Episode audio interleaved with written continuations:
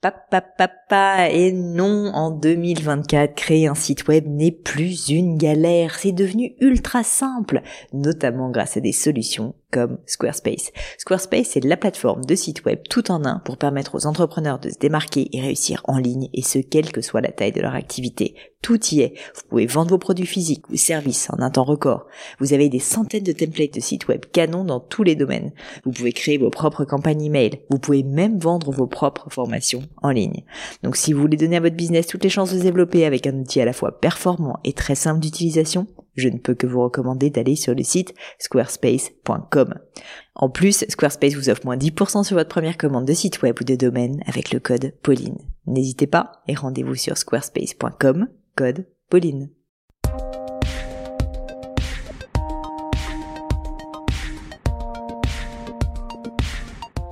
Hello à tous et bienvenue dans un nouvel épisode du Gratin. Le Gratin, c'est un podcast où j'interviewe des personnalités remarquables pour parler de leur réussite et essayer de décrypter avec elles les clés de leur succès. On parle de la réussite au sens large et j'essaye d'avoir des personnes qui viennent de domaines vraiment variés. J'ai déjà invité une grande chef pâtissière indienne, un pilote sur Mirage 2000, un designer de joaillerie, une blogueuse et de très nombreux et talentueux entrepreneurs. J'essaie de publier le gratin une fois par semaine et vous retrouverez toutes les notes de l'épisode, livres à lire, références ou citations sur le blog du podcast que vous retrouverez en lien dans le descriptif. Pensez d'ailleurs à vous abonner au podcast sur SoundCloud ou sur iTunes pour être bien sûr de ne pas louper un épisode.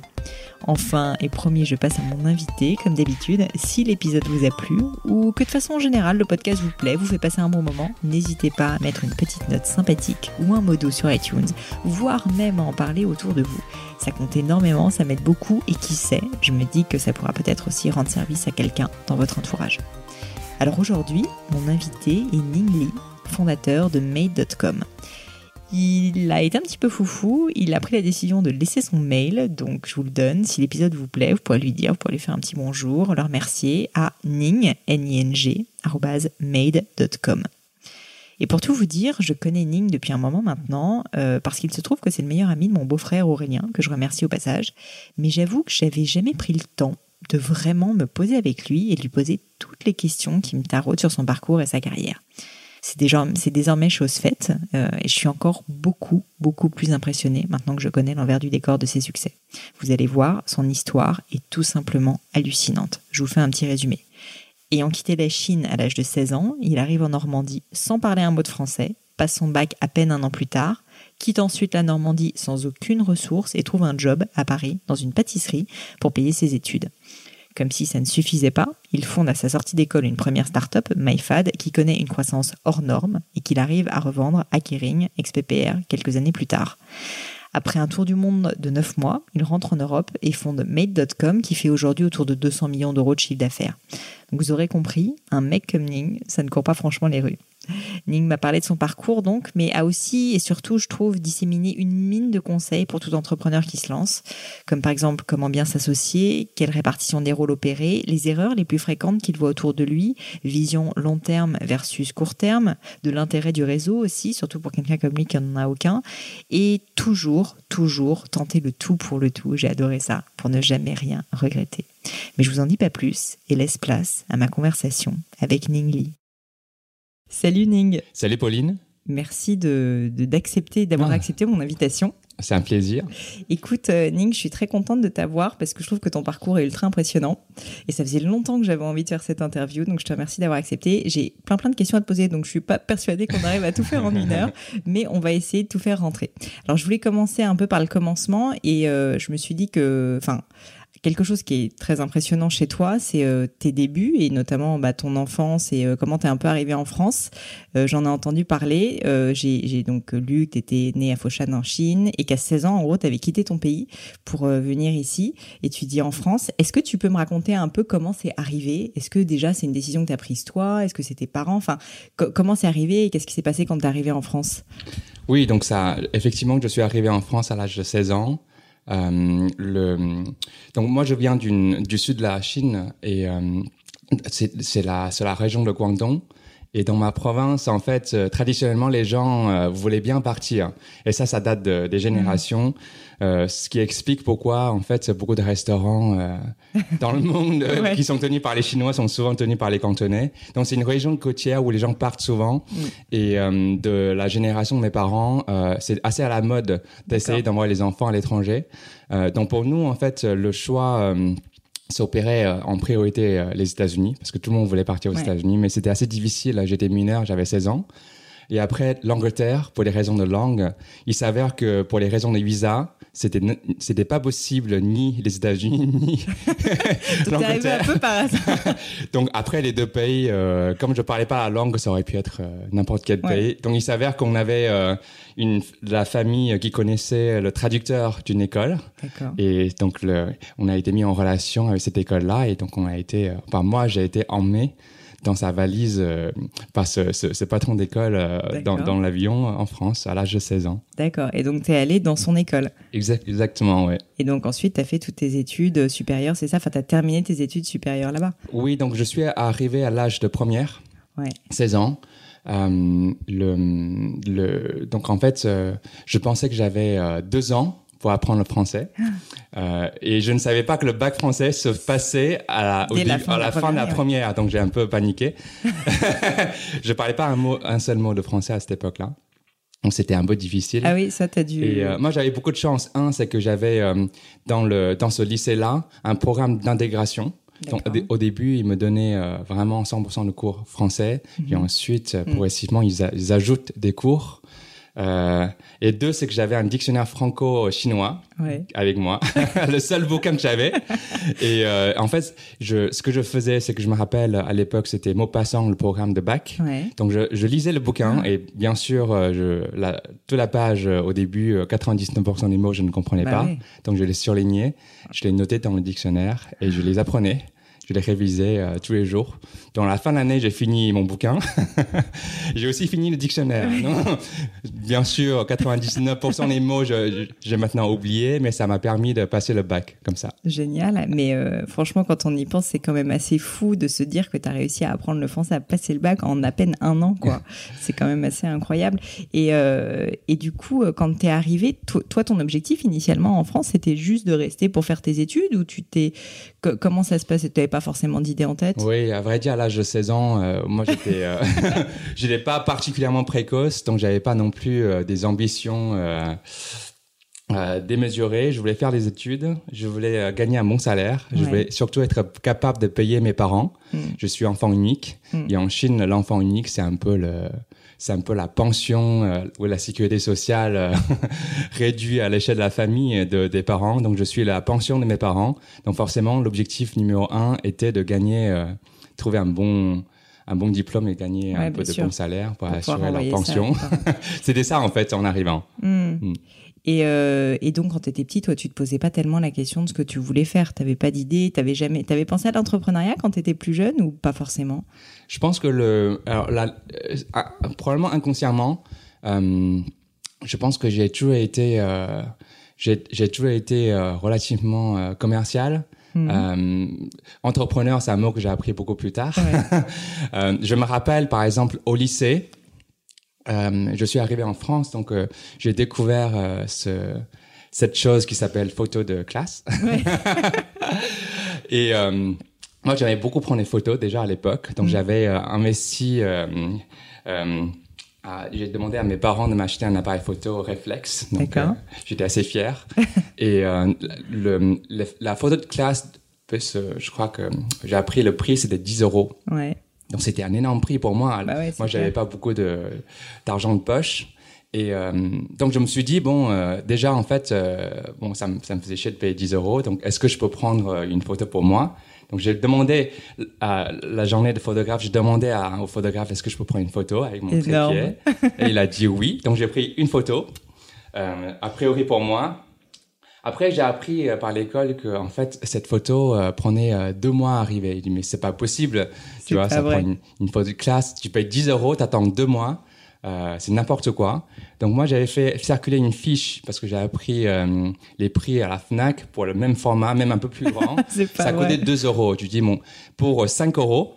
Euh, est-ce que certains d'entre vous voudraient bien m'acheter la photo? Donc moitié prix, arriver beaucoup plus vite et en plus grand. Et sur, les, sur une classe de 48 personnes, il y a 47 qui m'ont acheté. Ouais, c'est sûr. donc, euh, donc, Donc, j'ai fait mon quand même un peu ça dans le sang. donc j'ai fait un- mon premier affaire de sur 47 élèves, euh, un bénéfice de plus de une marge de plus de 50%. bah, C'était génial. Euh, et j'ai distribué la photo à tout le monde. Sauf qu'après j'ai eu un peu de remords parce que ça faisait un peu ça me faisait un peu de la peine de faire de l'argent sur le dos des gens euh, que tu connais autour de Ouais. toi. Donc, on- je, je me rappelle, donc c'est 2-3 euros par personne. Donc, j'ai gagné 200, un peu plus de 200 euros. Donc, j'ai acheté une machine à café, une, une bouilloire pour la classe. Ah, sympa. Donc, normalement, tu allais à la machine à café, tu Ouais, sais, ouais, bien tous les sûr, tu et payais. tu payais 50 centimes. Ouais. Donc, je me suis dit, bon, maintenant, on a une machine à café. Donc, on va faire une affaire pour nous. pour 200 euros, pour 50 euros, tu achètes une machine à café. Et pour euh, 100 euros, tu achètes toutes les recharges de café. On dit, pour la classe, c'est gratuit. Mais pour tous les élèves de classe à côté, on les faisait payer. Donc, avec le petit premier capital, euh, on avait fait un investissement. Après, tout le monde tournait un peu pour euh, Mhm. faire la maintenance. Euh, donc, j'ai appris euh, qu'en fait, euh, avec un petit cap- capital de départ, tu peux faire une affaire récurrente, C'est ça. pas un one-off. Je vois ça. Donc, tu euh, étais déjà un peu le CEO de ta classe. Il y avait celui qui allait vendre, il y avait ceux qui faisaient la, la maintenance. C'est drôle. Mais en tout cas, pour moi, c'était le premier choix entre businessman. Donc, tu fais un coup, tu fais de l'argent, t'encaisses et tu pars. Ou alors, tu fais une affaire qui dure. Ouais, qui Et pour moi, j'ai pris beaucoup plus de plaisir à tenir mon café que de faire l'argent sur le, Ouais. sur le dos de mes élèves. Super, hyper intéressant. Mais je vois, que- je vois que tu avais ça dans le sang. Et, euh, et donc, bah, tu, tu fais tes quelques années euh, là-bas. C'était en Normandie, c'est ça, hein, je crois? Alors, moi, je suis arrivé en Normandie, euh, donc c'est une école privée. Mhm. Donc, ça coûtait très cher et j'étais un peu coupable vis-à-vis de mes parents qui, qui, qui ont une vie normale. Donc, pour eux, en fait, c'est des, c'est des sous euh, qu'ils ont économisés toute leur vie. Donc, très vite, euh, j'ai eu euh, des remords et je voulais venir à Paris parce qu'il y avait des lycées euh, publics qui sont Ouais. gratuits, mais je connaissais personne. Et surtout, j'avais pas de revenus, etc. Et comme je, tu te rappelles, je ne parle, je ne parlais pas français. Ouais. Je suis venu donc à Paris et le seul endroit où je peux aller, c'est le quartier chinois, le Chinatown, dans le 13e. Donc je suis allé frapper à la porte des gens là-bas. Et la première boutique sur qui je tombe, c'était euh, une pâtisserie. Et euh, il s'avère que en fait ces gens-là euh, sont de ma ville à Foshan en Chine. Ah, trop bien. Donc très vite, euh, donc on s'est donc on, on s'est retrouvés et moi je dis écoute, je suis je ne parle pas français mais je veux bien travailler. En revanche, j'ai pas de logement, Mhm. j'ai pas de j'ai pas d'argent pour me payer de de la nourriture. Est-ce que vous voulez bien me loger et moi je ferai tout pour vous aider? Euh, je pense que c'est plutôt par euh, par pitié que par euh, intéress, euh, intéressement intéressement qu'ils m'ont accueilli. Euh, donc ils m'ont ils m'ont accueilli chez eux, ils m'ont logé, ils m'ont nourri et moi j'ai travaillé dans cette pâtisserie là pendant trois ans, lycée ensuite prépa, Mm. euh, le week-end, le soir et les vacances pour eux. Euh, et, et le lycée était gratuit, le logement et la la, la nourriture était gratuite, donc Ouais. j'ai pu venir finalement à Paris faire mes études. Et, Et habiter à Paris. Et habiter à Paris et apprendre la pâtisserie en même temps. C'était génial. Tu cuisines très bien. Ça marche. Et donc, en fait, tu, euh, bah, tu restes quelques années là-bas. Tu es très successful parce que tu arrives à rentrer à HEC. Et, et en fait, je voulais savoir si, du coup, là, tu commences à parler français à ce moment-là. Tu commences à, bah, j'imagine, quand Mm. tu es à HEC, être quand même euh, un peu francisé. Est-ce que, euh, à ce moment-là, est-ce que tu, on parle tous un peu de, de carrière à ce, à moment-là quand on est en- encore étudiant, est-ce que tu commences vraiment à te poser la question de qu'est-ce que tu veux faire professionnellement ou tu es toujours dans cet Mhm. état d'esprit de gagner de l'argent, entre guillemets, pour notamment reverser à tes parents? Est-ce que tu commençais à te poser des questions un peu sur ta carrière? Non, j'avais pas une réflexion structurelle. Je pense qu'à l'époque, euh, à- à- dans une école de commerce, en tout cas, on était assez euh, attiré. Bon, moi, j'étais fasciné par euh, les, les carrières un peu euh, qui sont assez euh, en paillettes, euh, Ouais. les- la banque et les conseils. Euh, donc, je suis, donc je suis, j'ai fait un stage à la banque que j'adorais et j'ai rencontré mon beau-frère. Ouais. Et le, le, je, je, je pense que la, la, c'est, plutôt par élimination. Donc, j'ai passé presque un an dans la banque et je me suis aperçu en fait, même si c'est très formateur, ça correspondait pas à ce que j'ai envie de faire. En fait, je suis quelqu'un qui qui adore euh, qui adore les opportunités et je suis aussi surtout quelqu'un assez manuel, probablement de la, de la part de ma formation en pâtisserie. c'est drôle. et la banque, c'est devant une- un fichier Excel, euh, Ouais. des PowerPoint, c'est vraiment pas mon truc. Mm, mm. Donc tu as fait ça, mais en fait assez rapidement tu t'es dit que tu voulais pas rester euh, dans, dans ce secteur. Et du coup, ce que j'ai vu, c'est que juste à la fin d'HEC, tu arrives à travailler comme bras droit de Marc Simoncini. Oui. Alors, Et oui. est-ce que tu peux me raconter un peu comment ça s'est passé Déjà, comment tu as eu l'opportunité Et puis, franchement, être bras droit de Mar- Marc Simoncini à l'époque, c'est quand même assez génial. Euh, Oui, que chez Mythique Ouais, j'étais stagiaire, hein, donc. mais- Oui, bien sûr. Mais euh, euh, le, en fait, en, pendant le- les cours d'HEC, euh, j'étais déjà, euh, j'étais assez intéressé par le web. Mm. Donc je me rappelle, j'avais un- une petite affaire euh, à, à l'école. En fait, à l'école, tu pouvais programmer des cours de manière assez flexible. Mhm. Je, je, je crois que j'ai réussi à mettre tous mes cours sur un jour ou deux jours. Donc du coup, j'avais cinq jours de libre par semaine. Et moi, j'ai appris un peu à coder à l'époque au lycée. Et, euh, et, et- et en fait, c'était le début du web euh, en quelque sorte, en tout cas début du web en France. Et les gens, euh, tout le monde voulait un site internet. Et il y a les marques qui voulaient les sites internet, il y a des, il y a des petits boutiques qui voulaient les sites internet. Et donc je, je, je me suis dit, c'est génial, je sais coder, donc je vais aller essayer de, faire un peu d'argent. Donc je suis allé voir les, les, les boutiques et les marques.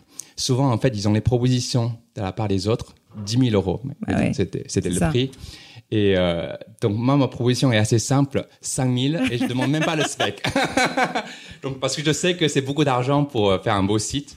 Et, et après, derrière, euh, en fait, je faisais les specs et j'envoyais euh, le site euh, à mon cousin qui est en Chine. D'accord. Lui, il a une armée de, de gens qui peut empocher pour beaucoup moins cher qu'ici. Donc, on faisait en fait, euh, je faisais un peu le, le, le, le- le- le- les sites internet comme ça.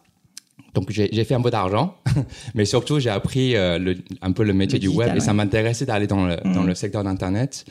Et euh, à l'époque, en fait, Mythic s'introduisait en bourse. C'était un peu la star euh, Ouais. de, de, de- du web français. Et j'ai vraiment, je voulais vraiment aller chez, chez le meilleur pour apprendre de, lui. Donc, franchement, tout simplement, j'ai, postulé. J'ai postulé, j'ai, demandé, demandé une introduction. Euh, c'est, PKM qui m'a gentiment Ouais. introduit à Marc Simoncini. Enfin, Donc il- euh, PKM qui est Pierre Couffier-Morizet et qui est euh, un ancien d'HEC entrepreneur, le fondateur de Price Minister et qui naturellement connaît bien, j'imagine, Marc Simoncini et qui en plus est très im- impliqué quand même dans la communauté d'HEC. Petit aparté pour les auditeurs. Et donc c'est lui qui t'a introduit. Top. Et donc tu arrives là-bas et qu'est-ce que qu'est-ce que c'est le premier jour quand tu arrives et que tu es censé être le bras droit de, de Marc Simoncini? Est-ce que tu te rappelles, de, tu étais stagiaire, tu expliquais, tu, tu touchais un peu à tout, euh, il y avait un focus quand même particulier dans ce que tu faisais? Oui, je, oui, oui, non. Bon, j'étais stagiaire et puis euh, ça date un peu. Mais le, je me rappelle qu'il m'emmenait euh, un peu dans tous ces réunions. Mhm. J'étais, Ouais, j'ai porté son, son attaché de caisse, tu vois. J'étais un peu, Ouais. j'étais un peu le, le, le, le stagiaire bras droit littéralement. Ouais. Mais euh, moi, j'avais deux, deux choses qui, qui étaient intéressantes, euh, je pense, pour lui, vraiment à toute petite échelle. Un, je savais, euh, je parlais chinois. À l'époque, Mythic allait en, en Asie, donc c'était utile. Mm. Et deux, j'avais fait un stage euh, chez Rothschild en banque, Mm. donc je savais faire les fichiers Excel. Ouais. C'était aussi assez pratique parce que Mythic a levé, euh, je crois, 100 millions en bourse euh, Mm. lors de l'introduction en bourse, avec le but d'acheter les boîtes D'accord. euh, bien sûr, il y avait donc, donc il y avait une stratégie d'acquisition active. Euh, et, et ça tombait bien que j'étais là puisque je pouvais euh, faire des crunching de data Excel. euh, mais c'était une opportunité vraiment en or parce que pour moi, ça m'a un ça m'a ça m'a donné vraiment une une un- une opportunité incroyable de travailler avec un entrepreneur hors Mhm. pair. J'ai beaucoup beaucoup appris. Et, et deux, ça m'a mis en contact aussi avec d'autres entrepreneurs en Mhm. face avec qui négocier, Ouais. euh, qui sont aussi des entrepreneurs. euh. donc je- j'en ai vu beaucoup en, avec l'espace d'un an, parce que j'ai fait un stage. et Après, j'ai continué, continué quelques mois après. Euh, et je pense que c'est un peu ça aussi qui m'a donné la notion d'entrepreneur et surtout ce qui m'a aussi donné la l'envie. Je crois que j'ai toujours eu, mais la, le, le, le, le mot c'est de dire la Structure. c'est possible, tu vois. Mhm. Si ces gens-là avec qui je discute Ouais. peuvent pourquoi pas moi? Ouais, c'est clair. non, mais c'est clair. Le, le, fait de le voir de près, tu te dis que finalement, tu, tu peux peut-être y arriver aussi, quoi. Et, et j'ai la sensation, du coup, que vous avez une relation. Euh, et après, on, on, va parler euh, de, bien évidemment, de, de Maid et puis euh, et de, de, ce que tu as fait avec ça, mais mais une relation quasiment de mentoring ou en tout cas bien sûr, ouais. voilà qu'il a mmh. qu'il a été pour toi quelqu'un d'important dans ta vie euh, j'ai beaucoup de personnes qui me posent des questions sur le podcast sur euh, comment trouver un mentor, qu'est-ce que c'est qu'un mentor. Euh, mm. est-ce que tu peux me raconter, est-ce que ça s'est fait naturellement? Est-ce qu'il y a un jour où mm. tu lui as dit, euh, même peut-être plus tard, est-ce que tu veux être mon mentor? Et est-ce que tu peux me décrire un peu la relation que vous avez eue, c'est-à-dire mm. tu lui passais un coup de fil de temps en temps, comment ça se passait? Oui, on, on, on, on J'adore Marc Simoncini, on a été très proches. J'ai jamais eu de, d'approche mentor active. J'ai jamais demandé à quelqu'un de dire est-ce que tu veux être mon ouais. mentor? Euh, je, je, je, pense que ça s'est fait euh, assez naturellement. Un, par le fait qu'il était mon maître de stage. Mmh. Donc il y, a un, il, y a un, il, y a, il y a une proximité là-dessus. Et deux, c'est qu'on a toujours gardé contact. Il a vu mon évolution et surtout euh, plus tard, il est devenu mon investisseur dans ouais. Dans, dans ma dans mon projet de Made. Donc il y a, y a eu beaucoup de liens qui se sont tissés entre temps et on a on a vu l'évolution de chacun en parallèle. Euh, et plus tard, j'ai eu aussi d'autres personnes qui m'ont mmh. accompagné dans, dans les projets. Euh, je, je, pense que pour moi, j'ai pas eu une, une, une j'aurais pu, euh, à vrai dire, mais j'ai pas, j'ai pas, j'ai pas, j'ai pas eu la, le, pense que le caractère pour le faire. euh, si je devais le refaire, probablement je le ferais. Mais, mais c'était important, que tu penses, justement, d'avoir cet accompagnement Parce qu'il y a finalement beaucoup d'entrepreneurs aussi qui restent assez seuls, mm -hmm. qui s'entourent pas, je trouve, et qui se disent bah, je vais le faire moi-même et qui veulent un peu prouver, justement, tu vois, mm -hmm. le fait qu'ils sont capables. Et je trouve ça formidable, justement, que bah, toi, c'est toi qui as tout fait tout seul, mais tu as quand même eu des personnes mm -hmm. à qui tu pouvais poser des questions, qui pouvaient t'aider. Et, et, je trouve que c'est souvent. Euh, pas, pas très fréquent en France et c'est un peu dommage. Oui, en fait, ah, après, euh, je, je n'ai pas de famille ici, mm. je n'ai pas de réseau euh, comme beaucoup de, de, mes amis en France ici qui ont grandi avec eux. Mm. Donc, je suis euh, plus seul que la moyenne des, des gens que je côtoie, en tout cas à l'époque. Donc, j'ai eu, c'était une nécessité pour moi mm. d'aller vers les gens. Pas forcément dans une optique de trouver un mentor, mais surtout dans, de trouver euh, les gens qui pourraient m'accompagner et m'aider ouais, dans le projet. Donc c'était une nécessité plutôt qu'une envie. Et c'était aussi un peu contre mes caractères parce que je ne suis pas quelqu'un qui aime bien aller euh, demander de l'aide, mais parfois quand, quand c'est nécessaire, je m'efforce, tu vois. Bah, c'est bien. Mm. Euh, et donc après euh, à peine un an donc chez Mythique, tu quittes l'entreprise et euh, tu fondes MyFab, qui est ta première grosse aventure avec un ancien collègue de chez Rothschild. Et alors donc pour expliquer, est-ce que tu peux déjà me dire un petit peu ce que faisait MyFab et comment et pourquoi tu as quitté ton job qui avait l'air bien sous tout C'était génial. Oui. Ouais. Oui, en fait MyFab c'était c'était un site de vente flash. Ouais.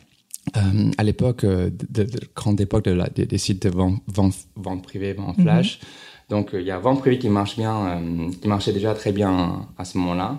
Mais vente privée était à l'époque très euh, focus sur le fashion, les, mm -hmm. les prêt-à-porter avec les marques.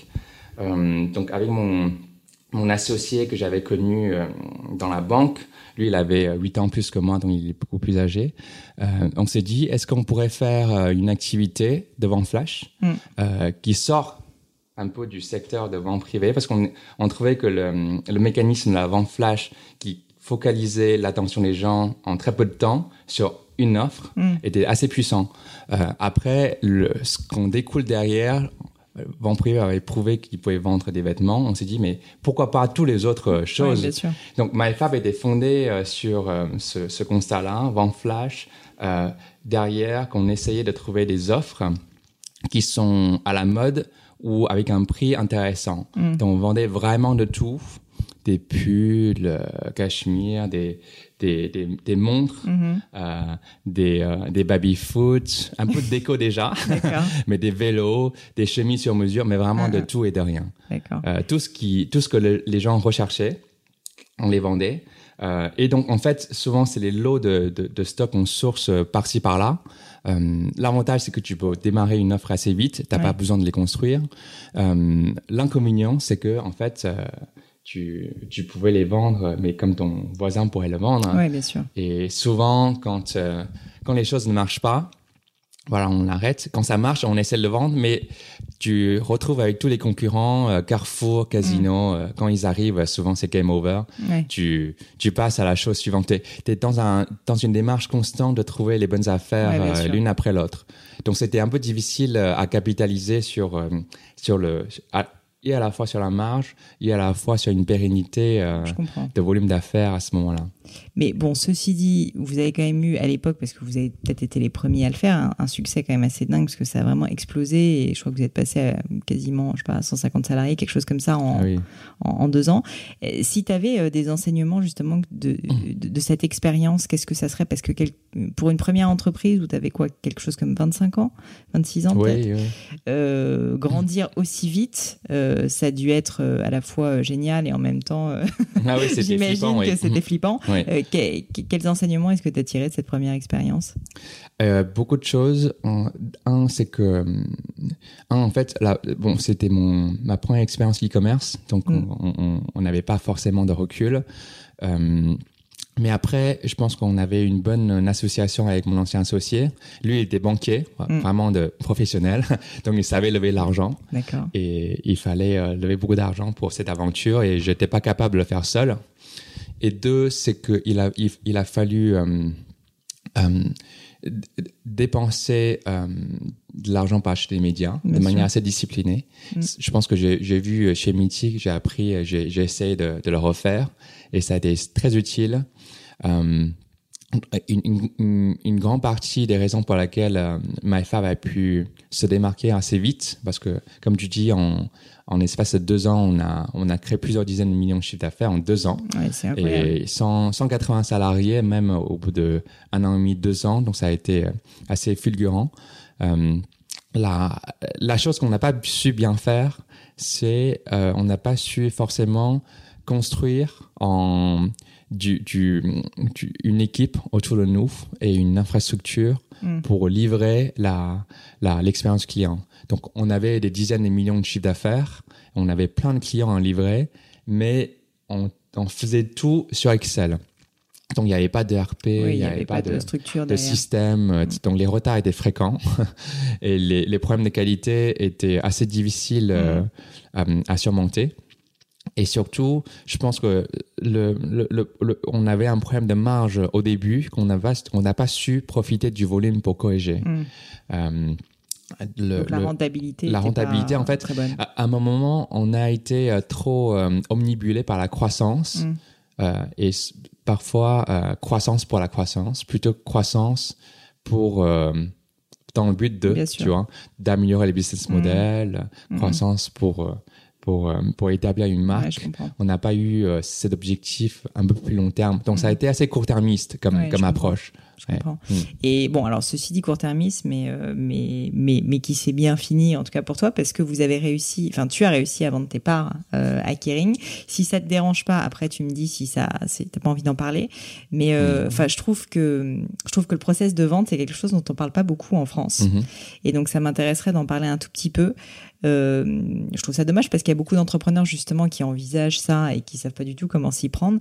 Et, et toi, bon, alors c'est vrai que tu avais à la fois ton expérience chez Rothschild, en plus, on avait ton associé finalement qui était banquier, donc j'imagine que tu avais un petit peu plus d'expérience. Mais est-ce que tu peux me raconter un peu comment ça s'est passé? Vous aviez cette croissance fulgurante et est-ce que c'est Kering qui vous a démarché? Ah. Est-ce que vous avez fait un process? Enfin, un peu. Oui, alors c'est un peu différent. Pour moi, c'est pas vraiment un process de vente. Déjà, c'est une session partielle hein, euh, puisque mon associé est resté et nous, moi et mes investisseurs, nous sommes partis. Euh, donc c'est un peu différent qu'un Mhm. process de vente classique.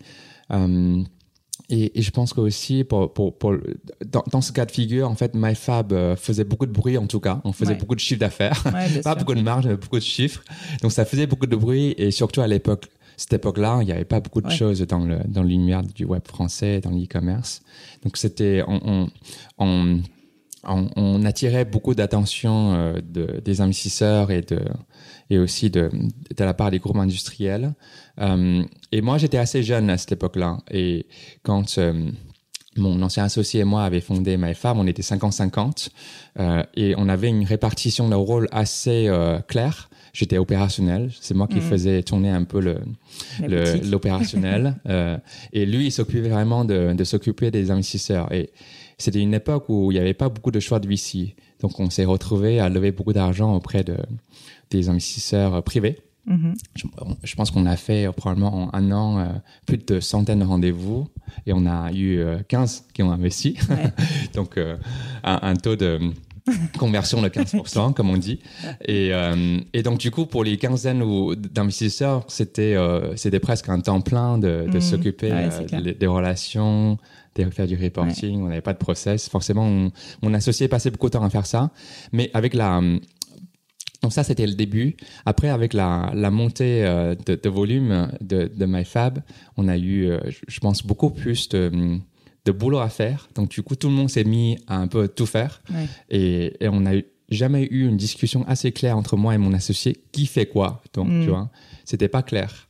Euh, et quand tout partait en...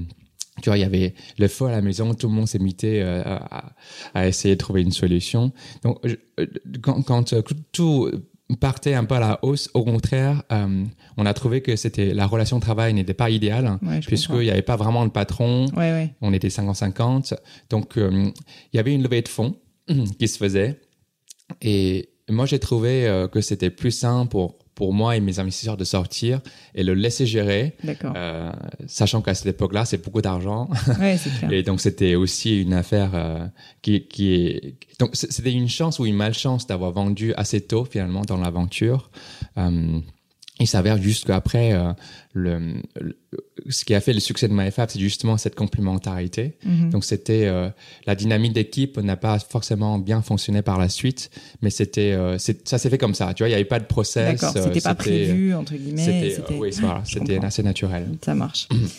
Très bien. Bah alors du coup, euh, justement, tu quittes MyFab. Mhm. Du coup, tu décides à ce moment-là, et ça, Mhm. j'ai- j'aimerais mieux en parler parce que je trouve que c'est absolument incroyable, c'est que tu décides de partir, faire un sabbatique, Mhm. je crois pendant six mois ou un an quasiment. J'ai fait presque un an de voyage. Un ouais. an de voyage. Et alors, enfin, est-ce que tu peux me dire un peu euh, qu'est-ce qui t'a, qu'est-ce qui t'a motivé à faire ça? Qu'est-ce qui t'a donné l'envie? Oui. Euh, Pourquoi t'es parti et qu'est-ce que t'as fait pendant cette année? Oui, en fait, moi, j'ai eu- longtemps des frustrations parce que euh, entre l'âge de 16 ans ou 15 ans, euh, de 20 de- jusqu'à 25 ans, euh, je suis arrivé en France. J'ai travaillé euh, les week-ends, les soirs et les vacances. Pour la, la, la- ma famille euh, de pâtisserie. Ouais. Et après, par la suite, j'ai pas eu forcément beaucoup de- de- d'argent pour partir en vacances. Et pendant tout ce temps-là, tous mes amis, tu vois, souvent, euh, j'ai fait lycée dans les bons quartiers, tous mes amis partaient en vacances au Mexique, machin. Et, et, et en fait, ça m'a toujours un peu, euh, ça m'a toujours un peu frustré. Et je me suis dit, bon, maintenant, finalement, j'ai Ah, pas ouais. de boulot, j'ai un peu d'argent, c'est le moment de partir. J'ai toujours voulu voyager. Mm. Donc, j'ai pris mon sac à dos et j'avais pas d'attache en particulier. Donc, je suis parti. Euh, j'ai fait un an de voyage. euh, euh, J'étais assez intéressé par la plongée. Donc, Ouais. c'était un peu le thème les plongées sous-marins. Donc, j'étais, j'étais, je, je suis parti pour faire un diplôme. Donc, j'ai fait, j'ai choisi les pays un peu en fonction, donc Mhm. l'Asie du Sud-Est. Et ensuite, euh, je, je voulais faire un peu plus de pays, mais je me suis arrêté à Cuba Ouais. euh, où c'était ça devait être un, un arrêt pour euh, pour mes mon voyage de plongée finalement ça s'est terminé en six mois et C'est vrai, t'as resté six mois à Cuba? oui et, et, et comme tu peux pas rester six mois à Cuba sans raison je me suis inscrit à la fac de la Havane C'est pas vrai. pour apprendre la pour apprendre la la, la langue et la civilisation cubaine Ouais. et c'était génial Donc maintenant, tu parles espagnol. je parle je parlais espagnol en tout cas Ça marche. Et, euh, et qu'est-ce qui fait donc euh, bon au bout d'un moment tu t'apprends à parler espagnol et t'en as peut-être un peu marre de faire euh, de la plongée je, me, je sais pas mais qu'est-ce qui fait euh, enfin t'es rentré euh, c'est ça au bout d'un moment au bout de six mois en, en France c'est ça? Comment comment ça s'est passé? Alors moi je suis rentré euh, pour euh, euh, moi j'étais j'étais juste rentré pour un mariage euh, d'un ami. D'accord. Euh, euh, et euh, pendant ce voyage, en fait, j'avais le billet de retour normalement, pour retourner au, à Jamaïque par la suite. Donc j'avais prévu vraiment de ah ouais tu continuer. voulais continuer Sauf que euh, pour euh, pour mon retour en France, je me suis je, je me suis arrêté à Londres et là j'ai rencontré euh, un de mes associés actuels, un investisseur qui s'appelle Bren Oberman, fondateur de Last Minute, qui est aussi devenu mon mentor par la suite. Mhm. Donc lui il me dit bon euh, qu'est-ce que tu fais? J'ai dit écoute je sais pas je voyage, euh, je profite de la vie, je cherche aussi une idée. Il dit mais franchement euh, arrête tes conneries. J'ai des bureaux pour toi si tu veux commencer euh, un nouveau projet et je vais t'aider aussi à, à recruter les gens si ça t'intéresse. Donc en fait, lui et moi, on se connaissait déjà de l'époque de MyFab. D'accord. On s'est on s'est déjà parlé, donc il, il me connaissait. Et euh, pour moi, en fait, euh, qui, qui n'était pas pressé de commencer tout de suite quelque chose, c'était euh, une opportunité incroyable Mhm. de pouvoir m'associer avec quelqu'un Bah, qui bien est sûr. qui, qui a un qui a un réseau, une aussi une expérience prouvée et surtout euh, surtout un un nom en Angleterre parce que c'est lui il est basé à Londres Ouais. le je serais jamais allé à Londres sans et pour commencer une boîte en plus comme tu le sais le réseau est assez important quand clair. tu commences euh, un projet Euh, donc pour moi c'était quelque chose d'imprévu donc j'ai une opportunité que j'ai saisie j'ai arrêté Mhm. mon voyage j'ai posé mon sac à dos à Londres et j'ai commencé à travailler sur mon projet euh, qui est qui est devenu made.com C'est clair. Mm. Et alors justement, je connais un peu euh, l'idée de Made et comment euh, comment comment t'es venu. Mais est-ce que tu peux raconter pour les auditeurs un peu comment comment est venue euh, cette idée de vendre des meubles sur Internet? Parce qu'en fait, quand on y pense, à l'époque, c'était très novateur. Enfin, c'était en 2010, ça, c'est ça. Il y avait ouais. quelques boîtes qui le faisaient, mais de la manière dont vous l'avez fait vous, c'était quand même euh, vraiment Oui. très très novateur. Oui. Alors, moi, j'ai app- j'ai appris le e-commerce avec ma première expérience Mhm. de MyFab. Euh, après, j'ai aussi une autre chance, c'est que je viens d'une ville qui s'appelle Foshan, qui Mhm. est dans le sud de la Chine. Il se trouve que c'était juste la ville de production de meubles en Chine. Mhm. C'est la ville la plus importante en Chine, donc la ville la plus importante dans le monde pour la production de meubles. Et j'ai vu euh, certains de mes am- mes amis qui sont qui ont grandi avec moi, qui sont par la suite partis euh, aider leurs parents dans leurs usines. Euh, J'avais ce réseau-là. Et quand, quand je devais en fait un jour euh, regarder, j'ai regardé un prix d'un canapé et, qui m'intéressait. J'ai montré en fait le, le, canapé à mon ami et quand, qui, qui, est encore à Foshan. Donc je dis par curiosité ce canapé en cuir qui coûtait 3000 euros. Combien ça a coûté pour euh, pour produire à peu près Ouais. Il se trouvait que c'est lui qui produisait ce canapé. Alors, une coïncidence incroyable. C'est un canapé en cuir euh, Chesterfield. Il dit franchement 300. Il dit bon, je- moi je le vends 300 300 300 dollars et je fais déjà une marge dessus Ouais. parce que euh, forcément c'est une usine. Ouais. Euh, je dis mais c'est pas possible un prix. euh, tu as une marge de 10 ou 15 fois. Ouais, c'est énorme. Euh, et, et, et, et bien sûr, euh, est-ce que je peux acheter auprès de toi euh, Mais surtout, qu'est-ce que qu'est-ce qui ferait que euh, les les autres amis en Europe pourraient aussi profiter de cette opportunité Mm. Lui dit écoute, je, peux, je veux bien te faire un service, je te vends à la pièce, mais bon, on est quand même une usine, donc on fonctionne on fonctionne au volume. Euh, à la pièce, c'est pas vraiment notre modèle. Et je me suis dit, bon, très bien, euh, Internet, c'est le, Ouais, le bon moyen pour le clair. faire parce que tu peux agréger le volume, un peu comme, tu vois, à la, au mécanisme de MyFab, Mhm.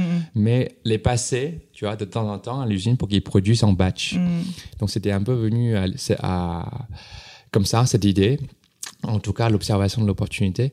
Après, euh, je pense que j'ai appliqué une leçon importante que j'ai appris de MyFab, c'est qu'on avait beaucoup euh, euh, grossi le volume Ouais. sans forcément euh, développer une, un, une marque derrière et deux, la marge. Et pour moi, euh, le, la, la, la croissance pour la croissance, euh, comme j'ai appris, euh, c'était pas vraiment une, une solution. Donc, je me suis dit comment on peut faire pour capitaliser un peu sur le long terme. Mhm. Et le, et le, le- pour, pour le pour tout ce qui est en tout cas de lumière du meuble, ce que recherchaient les gens, c'est la qualité avant tout. Et la qualité s'exprime en qualité de matière, mais aussi le design. Ouais, bien sûr. Donc, on s'est dit, bon, le design, c'est quelque chose qu'on peut vraiment, euh, dans lequel on peut investir parce que euh, il y, a, il y a beaucoup, beaucoup à faire et pas forcément à des coûts importants. Comme tu Mm. le sais bien, c'est les, les designers, il y a beaucoup, beaucoup de designers Ouais. qui sont diplômés, qui cherchent du boulot, qui nous Bien sûr. portent d'opportunités. Et nous, on leur offrait une plateforme qui, qui leur permettait de, de se faire connaître, Mhm. de- d'exprimer, de- d'expérimenter. On a un modèle assez simple qui est de dire euh, on travaille à la commission avec les designers. Donc, si ça ne marche pas, bah, ça marche pas. Ouais. si ça marche, tout le monde fait. Tout le monde est gagnant. fait- tout le monde est gagnant. Donc, c'est un modèle qui nous a permis de, de tester beaucoup plus de design que nos concurrents. Donc, en, C'est clair. en, en un an, euh, en moyenne, maintenant, on développe à peu près 3 à 4 000 modèles, alors que ça, c'est des volumes assez Mhm. importants, euh, probablement encore un peu plus que qu'une boîte comme Ikea. Mm. Donc c'est absolument phénoménal. Euh, c'est le le modèle d'agilité qui nous permettait de faire ça. Je comprends. Et, et du coup, en fait, tout de suite, vous avez décidé donc de d'attaquer entre guillemets le marché anglais parce que grâce à Brent, t'étais assez, euh, t'avais un réseau sur place Mhm. via une fabrication qui était chinoise et avec quand même cet objectif de rendre le design accessible. Mhm. Ça, c'est quelque chose tout de suite entre guillemets dans ta plateforme de marque. euh, tu t'es dit, euh, bah, ça, c'est un peu la proposition de valeur de Made. Ou au début, c'était un petit peu plus flou et c'était, on veut vendre des. Est-ce que ça c'est ma question, c'est est-ce que ça s'est construit quand même progressivement ou est-ce que tu avais quand même une vision claire assez tôt finalement dans l'aventure de Made? La vision n'a pas changé, mais je dirais que ça s'est articulé euh, de mieux en mieux avec le temps. Au début, la proposition, c'est qualité pas chère. bon, c'est ce que fait tout le monde. bon, après, c'est plus facile à dire que le faire.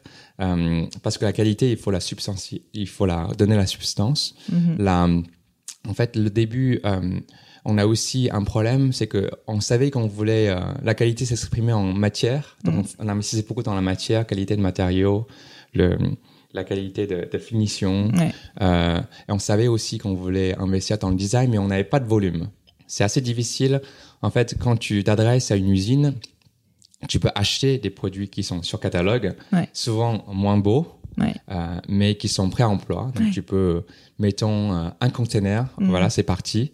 Mais si tu veux investir sur un design à toi, Ouais, c'est beaucoup plus compliqué parce que ça prend du temps et ça immobilise les ressources de développement d'une usine- qui est limitée. Et, et à vrai dire, pour justifier cet investissement, il faut euh, pas un container, mais plutôt 10. Tu Mhm. vois, c'est, au début, c'était juste hors de nos portées. Et donc vous avez commencé plutôt par des designs un peu qui enfin où vous faisiez attention à la finition mais qui étaient déjà préexistants. Non, non, non, non. Alors, on a fait, euh, on a fait dès le début euh, du design à nous. D'accord. Donc ça, c'était un pari qu'on avait fait, euh, qu'on s'est dit bon, on n'a pas de volume, mais on va, on va, essa- on va prétendre qu'on a du volume. Donc il faut vendre un peu le rêve euh, aux fournisseurs. Après, il faut aussi délivrer. Et deux, c'est qu'il faut monter très vite en parallèle le volume euh, Mm. de vente. Donc ça, le capital risque est bien utile parce que c'est les gens qui peuvent mettre un billet sur la table Mm. pour acquérir du volume. Mais c'était pas suffisant. Il fallait aussi euh, créer un buzz parce que même en achetant de la publicité, tout le monde achète de la publicité. Ouais, bien sûr, il Qu'est-ce faut savoir permet de, te de- différencier. De, de différencier. Euh, donc nous, on a eu une idée à l'époque. On s'est dit bon, pour se différencier, il faut être, euh, il faut être vu et il faut être, euh, il faut faire du buzz. Notre proposition finalement, c'est de vendre un produit, un produit qui est sans paquet, sans le tout ce qui est du marketing et du, tu vois, du, du, du discours euh, de marque traditionnelle autour, euh, vraiment que le produit nu chez Mm. toi. Donc pour illustrer le produit nu, on a décidé de mettre les femmes nues. Ah oui, c'est vrai, je me rappelle de cette Donc, campagne. ah, au début, bah, c'est pas une campagne, c'était, même un positionnement. Ouais, ouais. Au début de Made, euh, tous les meubles avaient des femmes nues. Bah, bon, c'était une, c'était une grosse connerie maintenant quand tu repenses, mais parce qu'on vendait principalement à des femmes, Bien donc ça sûr. les, pour, pour beaucoup, ça, ça les choquait. valorisait pas beaucoup, je pense. Euh, mais, euh, mais en tout cas, ça, ça faisait parler. Il y a beaucoup de gens qui aimaient pas. Il y a Mm. beaucoup de gens qui aimaient. Donc, Mm. Oui, mais souvent, bon. c'est, biaisé. Hein, en- Au début, faut déjà se faire remarquer, je dis souvent, et puis ensuite, euh, après, tu peux affiner. C'est vrai que c'est tellement difficile déjà d'émerger. Au moins, là, c'est une idée qui a eu le mérite de faire que vous avez été vu, quoi, j'imagine. Oui, alors après, c'est pas, c'est pas une campagne pour une campagne. C'est aussi, ça, ça, a communiqué un sens derrière. Bien sûr. Euh, en tout cas, euh, le, le débat nous a permis un peu d'être euh, sortis du lot. Ouais. Parce que que tu aimes ou tu aimes pas, à vrai dire, dans cinq ans, tu auras oublié, tu auras retenu le nom et Mhm. tu n'auras pas forcément, tu seras pas forcément souvenu de ce que c'était. Hmm. Tu vois? Alors justement, le nom, très belle transition, Ning, parce que je voulais t'en parler. Il y a un nom, euh, moi j'en parlais encore hier, euh, je disais à des amis que je t'interviewais, ils m'ont dit, mais Made, c'est tellement bien comme nom, Mm. comment ils ont eu ce nom? C'est incroyable, parce qu'en fait, c'est, on le sait, très difficile d'avoir des noms qui sont signifiants et qui sont... euh, Mm, oui. et qu'on peut avoir euh, à la fois en point .com, euh, enfin qu'on peut avoir sur tous les réseaux. Et vous, euh, bah, je sais qu'il y a une petite histoire derrière. Est-ce que tu peux m'en parler? Co- Comment déjà le nom vous est venu? Et puis, euh, et comment tu as réussi à le à, à- l'avoir, quoi Parce que c'est quand même un nom euh, qui est, je pense, qui devait être assez recherché. Oui. Euh, écoute, il n'y a pas vraiment de miracle. Les noms sont, c'est comme l'immobilier, ça se fait Mm. rare. Et plus tu avances dans le temps, moins il y a de noms. Ouais. Donc euh, maintenant, tous les noms euh, qui sont bien sont déjà Ouais. enregistrés par, par, par, par, par les, souvent les investisseurs dans le nom de domaine. Donc il faut les payer. Pour le nom de Made, on a, on a passé probablement, euh, bah, j'ai passé probablement 4-5 mois à chercher. J'avais une liste sans nom, donc j'ai négocié en parallèle. Euh, le nom de Made, euh, qui est, en fait, c'était, c'est- ça a été acheté par un Coréen, par, un- par un groupe coréen en 98, parce que Made en coréen, apparemment, ça, ça veut dire quelque chose aussi. Euh, il avait acheté pour 25 000 dollars Ah en ouais. 98. Il a- il en a pas fait forcément quelque chose euh, de grand. Ouais. Il avait toujours gardé le nom. Donc en 2010, je suis arrivé. euh, je lui ai offert, on a négocié un prix qui était euh, qui était euh, beaucoup plus cher. Ouais. Euh, et, et moi, j'avais euh, j'avais un capital du départ qui, qui venait de, de ma vente de, de MyFab, donc je Mhm. pouvais m'offrir ce nom-là. Mhm. Euh, c'est aussi simple que ça, mais bon, c'est Mais t'as juste. pas eu peur justement de parce que finalement au début, il y a bon, alors c'était peut-être moins le cas à l'époque le côté lean startup et tout, mais je sais que tu voulais créer une marque, mais c'est vrai qu'on se dit souvent je vais commencer par tester, je ça va pas me coûter cher. Toi, t'as investi tout de suite sur Oui. le nom de la marque. Oui, oui, moi, j'ai, ouais, acheté, j'ai sorti un, j'ai sorti mon chéquier, j'ai payé le nom. écoute, j'ai jamais lu le Lean Startup, je sais pas ce que c'est. Euh, ce que je sais, en, en revanche, c'est que tu, pour, pour, pour émerger, il faut vraiment maximiser toutes les chances Mm. euh, et, et vraiment tenter le tout pour le tout. Et le, le nom en fait partie quand tu crées une marque, tu vois, Mm. c'est quand même important. Euh, un pour, pour percer et deux pour que les gens se souviennent de toi. Et j'avais euh, cette euh, chance d'avoir de l'argent pour investir dans un nom qui me di- différenciait euh, des autres. Donc il fallait juste en profiter. Mhm. Le, après le côté euh, tester avec un produit, un, un produit minimaliste Ouais, pour voir ça. si ça sort. J'ai jamais compris en fait comment ça peut s'appliquer dans tous les domaines. Par exemple dans les domaines un peu plus très tech. software, tu peux Mm. comprendre. Mais pour ça. une marque, C'est pas vraiment de, c'est pas vraiment de mon- ma culture. C'est sûr que c'est plus compliqué. Et, euh, et du coup, si on revient un peu donc euh, sur euh, les, les- la structure aussi, parce que tu m'as parlé euh, dans le cadre de MyFab un peu des erreurs que vous aviez Mhm. commises de ne pas vous organiser dès le départ très clairement entre toi et ton associé. Là, en fait, est-ce que tu peux me parler euh, comment euh, comment t'as organisé justement euh, la Made Mhm. et, Oui. et justement quel, a été un peu ton processus de pensée à ce moment-là? Oui, bah c'est très simple. euh, Donc, Brent Oberman et moi, se- se- on, on s'est retrouvés. Euh, le rôle était assez simple. Lui, il est investisseur. Mm. Il mettait de l'argent et son réseau. Moi, j'étais euh, j'étais la seule personne à le faire. Ouais. Donc ça, c'est c'est beaucoup plus facile. Et derrière, euh, on- quand euh, une fois on a levé des fonds et on a on a on a structuré, structuré- euh, on a commencé à faire le projet. Ouais. Euh, il y avait deux personnes de plus qui se sont rejoints, mais qui ont pour le coup des rôles beaucoup plus clairs. Chloé et Julien. Chloé Mhm. était architecte, donc elle travaillait quelques jours par semaine pour nous. Et son rôle était vraiment la, la, la, s'occuper des, de, la, de la marque et des collections. D'accord. Et Julien, qui était un camarade de, de, de classe, il, était, euh, il avait un- une première expérience dans le meuble avant. Donc lui, euh, lorsqu'il est venu dans le projet, son rôle était vraiment de faire toute la partie Mhm. opérationnelle. Donc, en fait, de, ce, de ce point de vue-là, pour ce projet, c'est- beaucoup plus... euh, euh, les rôles se sont beaucoup plus Ouais, répartis naturellement. Il n'y avait Ouais. pas d'ambiguïté. Bah même en fait parce que moi j'ai beaucoup justement de personnes qui me demandent euh, comment est-ce qu'on trouve ses associés etc. Souvent les gens en fait trouvent presque d'abord les associés ensuite créent le projet. Toi j'ai l'impression que comme vous aviez déjà le projet, Oui. en fait tu as trouvé les personnes pour euh, remplir les rôles manquants quoi d'une certaine manière. Oui, alors il y a plusieurs façons de le faire. Euh, le, pour mon premier projet, MyFab, euh, on s'est, avec mon associé, on s'est d'abord retrouvés. Mm. On a décidé de faire un projet Ouais. et après on a trouvé un projet. Ouais. Donc c'était un peu l'inverse. Et, et pour mon deuxième projet, euh, c'est sûr que un, j'avais euh, j'avais déjà un peu plus de, de ressources de mon côté. Et puis j'avais une idée, j'étais très pressé pour le faire. Mm. Et pendant mon année sabbatique, euh, l'objectif n'était pas forcément de priorité, c'est pas for- forcément de rencontrer un associé. Donc quand je, je me suis posé euh, pour commencer, c'était il fallait surtout démarrer le projet et ensuite sûr. trouver les gens autour euh, et selon la, la contribution et la seniorité. Euh, s'ils ont une part dans l'entreprise où ils sont des salariés, euh, les premiers salariés de, de- du Mhm. projet. C'était assez naturel euh, de ce point de vue-là. Ouais. Je comprends. Et alors un peu comme pour MyFab, tu n'as que des succès, c'est d'ailleurs pour ça que tu es sur le podcast. Non, Mais euh, non, mais bon, je sais que c'est dit, c'est c'est pas du tout pour en plus. modeste, relatif. Non, mais quand même, c'est assez incroyable parce que franchement, des, des, des, des, des, marques B2C euh, qui euh, qui ont grossi aussi vite. tu as parlé souvent de rapidité, de vitesse. C'est vrai que j'ai l'impression que c'est quelque chose qui te tient à cœur et j'aimerais bien qu'on en parle aussi. Mais donc voilà, vous avez fait évidemment plein de levées de fonds, enfin des, des, levées mm. importantes, 60 millions en 2015, etc. Enfin, on pourra parler des chiffres si tu veux, mais moi moi j'ai noté un chiffre qui est quand même assez fou. C'est donc 170 millions 178 millions d'euros en 2017 pour Made. Donc euh, là, pour le coup, euh, une vraie boîte maintenant euh, importante mm. dans le secteur du meuble, donc en plus partout en Europe. Si tu prends un peu de recul, quels ont été pour toi les grands facteurs clés de succès pour Made, en tout cas où toi tu l'as emmené donc pendant les sept années où tu étais CEO, de 0 à 178 millions?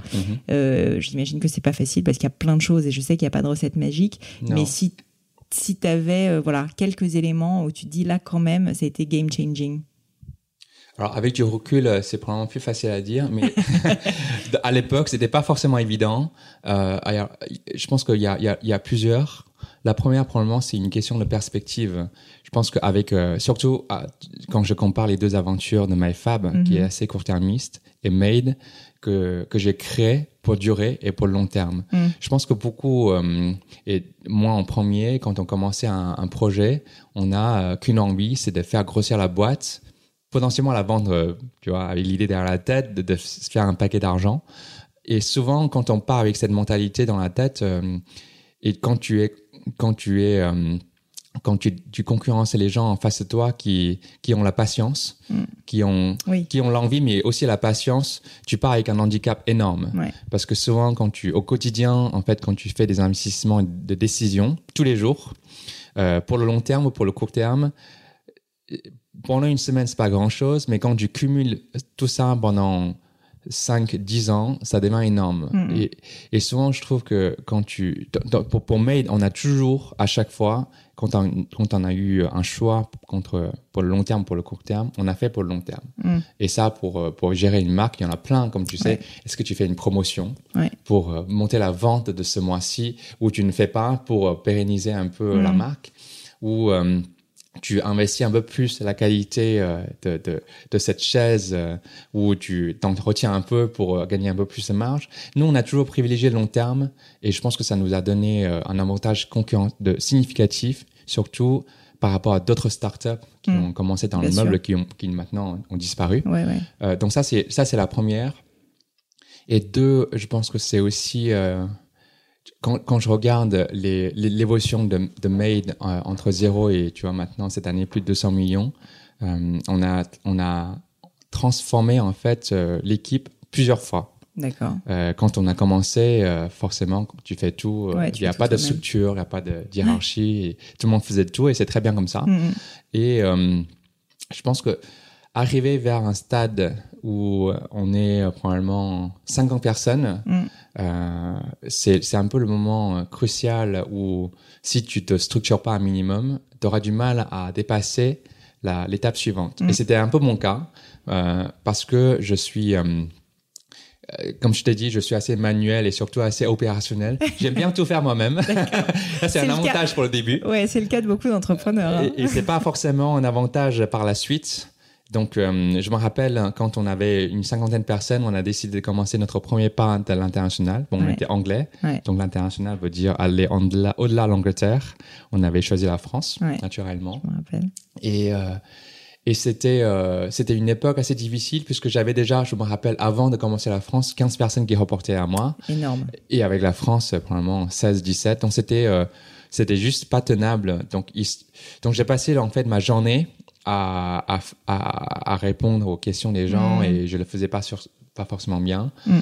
Euh, donc il a fallu structurer et on a eu la chance euh, à ce moment-là de trouver euh, mon un bon COO qui s'appelle Philippe, qui nous a rejoint donc au bout de 3-4 ans de l'exercice, euh, qui est toujours resté d'ailleurs. Donc le, le, le c'est lui qui nous a beaucoup aidé à transformer la, la, la, structure de Made, euh, surtout poser euh, les bonnes pierres, les bonnes pierres de management euh, pour et, et, les process de reporting qui ont été cruciales par la suite.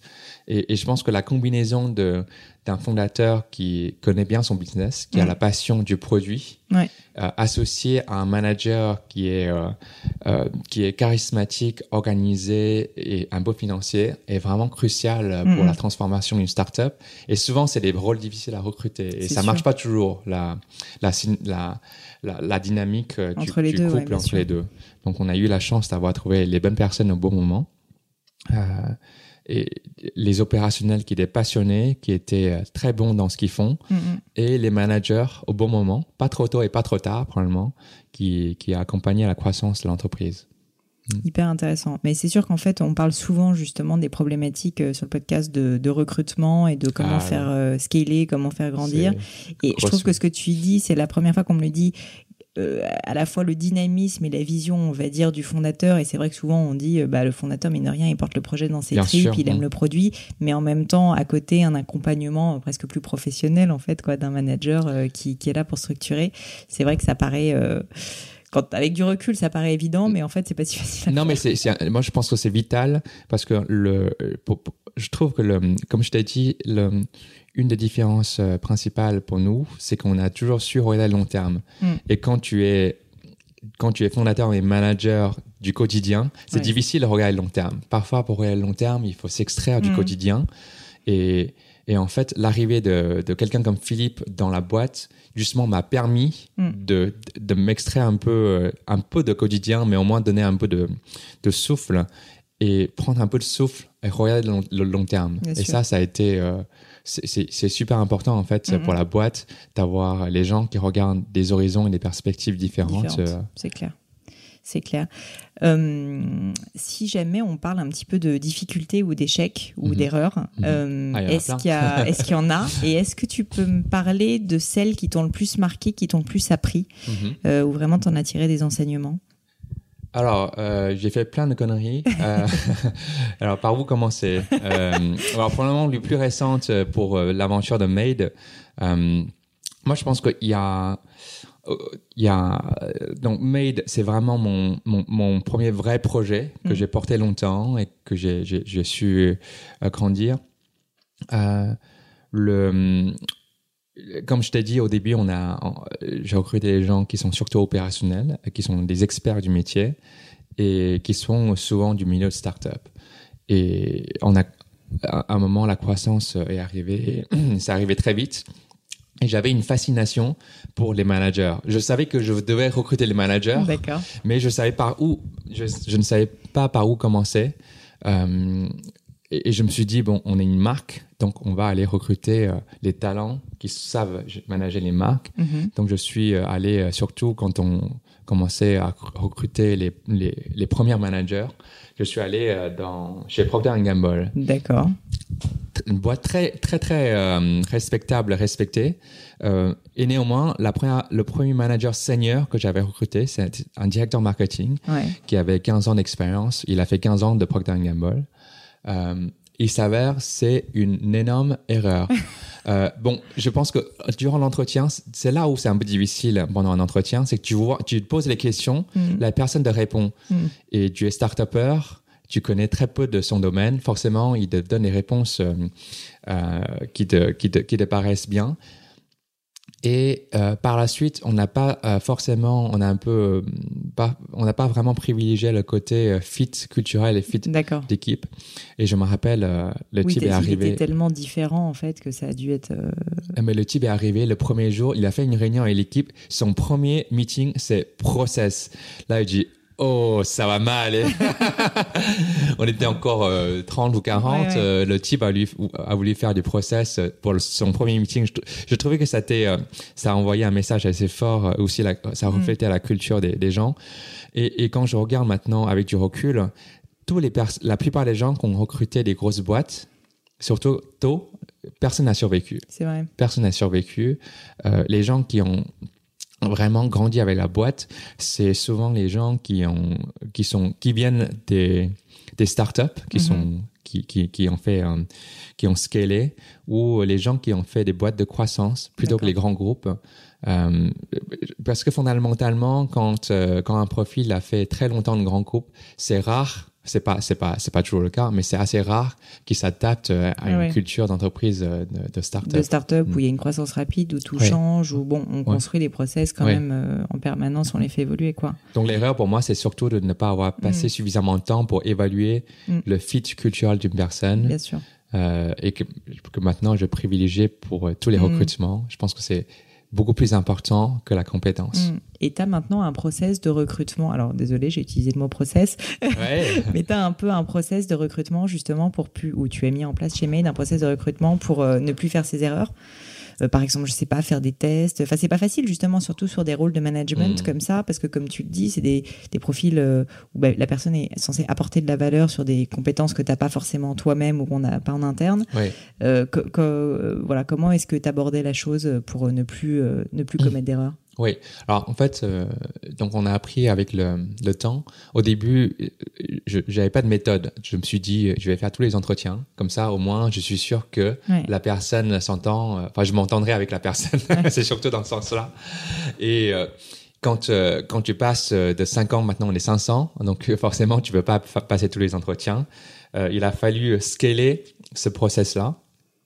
le, le, le, je me suis dit comment je peux je peux ne pas faire les entretiens, pas tous les entretiens en tout cas, et faire en sorte que euh, les gens qu'on recrute s'adhèrent à, à, à, ce qu'on fait.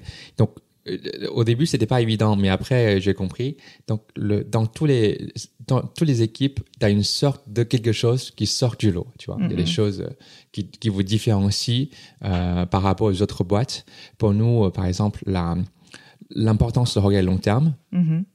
Et puisqu'on on fait une marque, il y a aussi euh, le côté, euh, l'attention aux détails.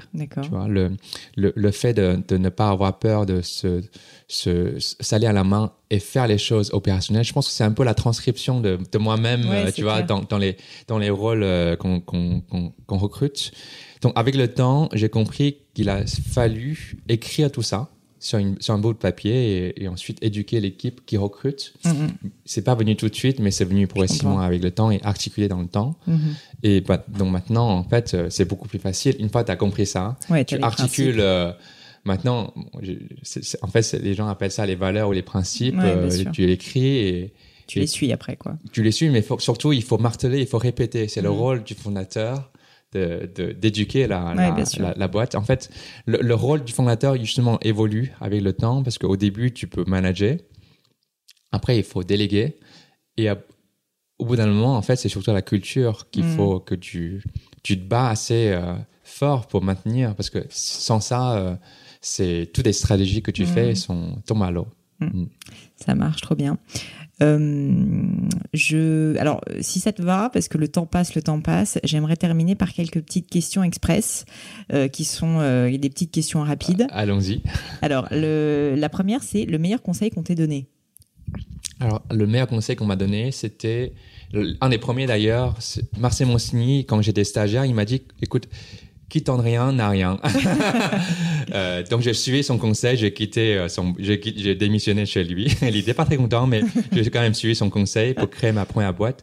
Et c'est vrai que souvent euh, tu, quand tu regardes beaucoup de choses, tu hésites. Et la, la réalité, c'est que si tu essaies pas, tu sauras jamais. C'est clair, j'adore. Je trouve ça génial.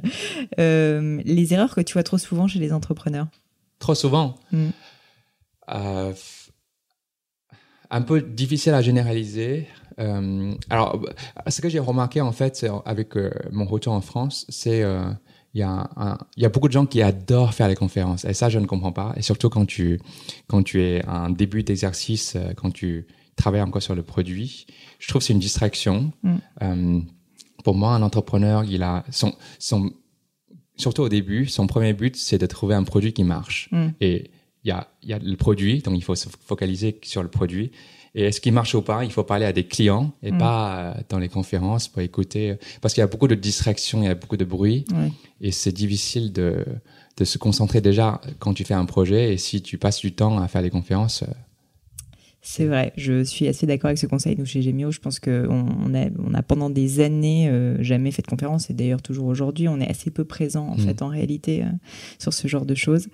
Euh, les outils que tu utilises le plus souvent au quotidien, ça peut être euh, enfin chez Made, chez MyFab maintenant, euh, peu importe, ça peut être une app, un logiciel, un bon vieux carnet de notes. euh, Est-ce que tu as des outils que tu utilises et qui, par exemple, améliorent ta productivité ou juste qui, qui t'apportent quelque chose quoi, au Ah, J'aime quotidien? j'aime bien écrire. Mm. Dans tous les réunions, je viens avec un, un cahier, un cahier, j'écris, je note, je note ce que je dis euh, et ce que mon, mes managers me disent. Mhm. Euh, après, à la prochaine meeting, je le sors, je compare.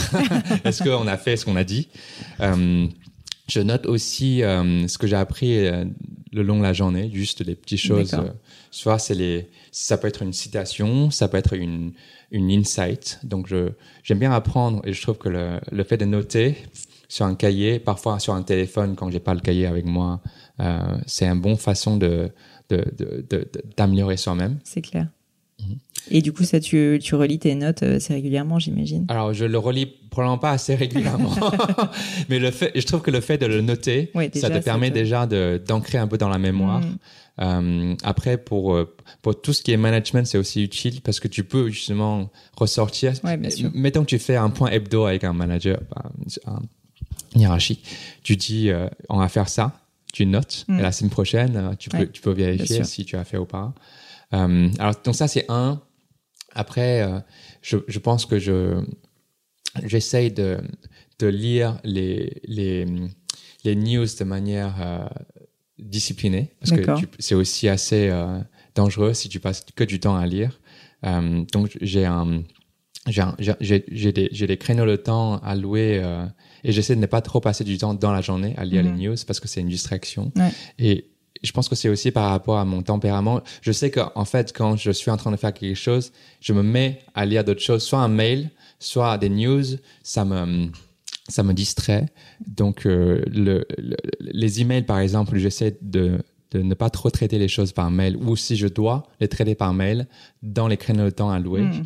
Euh, et pendant ce, donc du coup, j'ai des plages euh, Dédié de- à ça. des, dédiées et le reste, je peux vraiment focaliser à travailler.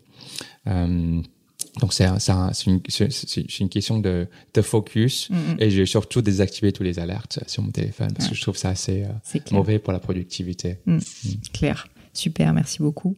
Euh, les livres qui t'ont le plus marqué? Alors ça peut être des livres, ça peut être de la littérature, ça peut être. euh, c'est pas facile, hein. Ouais, Ça peut être des livres Non, business aussi.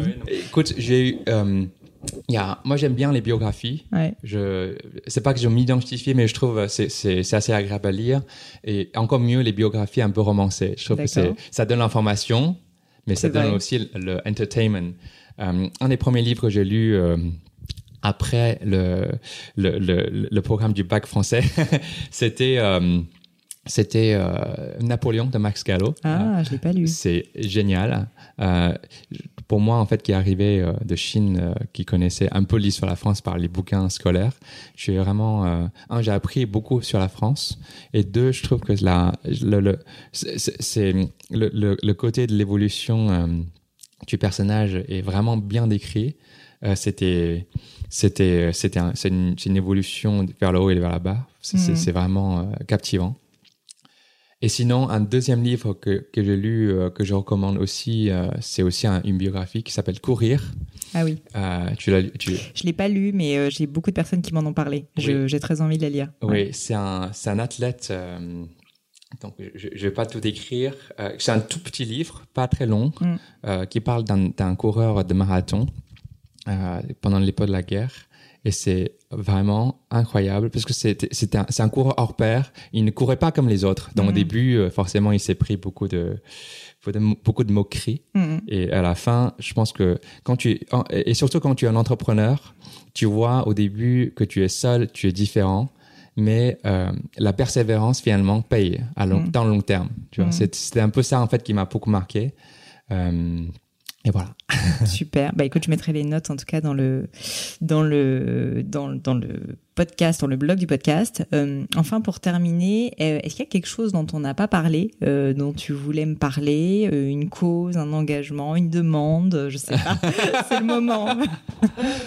Euh, engagement, les quotes. Euh, Non, mais non, je pense qu'il faudrait qu'on s'assoie pour parler un peu de toi un jour, parce que tu, on a beaucoup parlé de moi, mais je pense que Pauline, depuis qu'on s'est vu la, la, dernière fois, tu vois, je me rappelle au début de Gemio, tu as aussi beaucoup évolué. C'est sûr. Et tu as beaucoup appris. J'aimerais bien. Euh, eh ben, on fera ça avec plaisir. On fera ça, avec plaisir. en tout cas, ensemble. merci beaucoup, Ning. Si jamais les auditeurs veulent, euh, alors, soit te contacter, soit en tout cas juste te trouver, te suivre, euh, où est-ce qu'ils peuvent le faire sur Oui, sur ils peuvent m'écrire un mail à ning@mail.com ning.mail.com. Je mettrai ça dans les notes aussi. Bah, merci beaucoup. Merci Pauline. À bientôt. Hello à nouveau. Et quelques dernières petites choses avant de vous quitter. Comme d'habitude, si vous cherchez les notes de l'épisode, avec toutes les références, que ce soit les outils, les livres cités, c'est simple, allez directement sur le descriptif du podcast sur l'appli de votre choix. Aussi, si vous souhaitez me contacter pour me poser des questions, me proposer de nouveaux invités peut-être, ou juste me faire un feedback, n'hésitez pas. Euh, j'adore ça, les feedbacks. Donc foncez directement sur Twitter ou Instagram sous le pseudo Pelenio, P-L-A-I-G-N-E-A-U. J'essaye de répondre quand on me parle, donc n'hésitez pas. Et comme à chaque fois, vraiment mille merci d'avoir écouté jusqu'ici. N'oubliez pas, si le podcast vous plaît, que vous appréciez tout ce travail, euh, le plus simple pour m'aider, c'est tout simplement de mettre euh, bah, soit un petit mot doux, soit une note 5 étoiles sur iTunes ou de partager sur vos réseaux sociaux aussi. Ça donne le moral, ça m'aide énormément à faire connaître le, le podcast, donc n'hésitez pas. Voilà, merci à tous et je vous dis à très vite pour un nouvel épisode.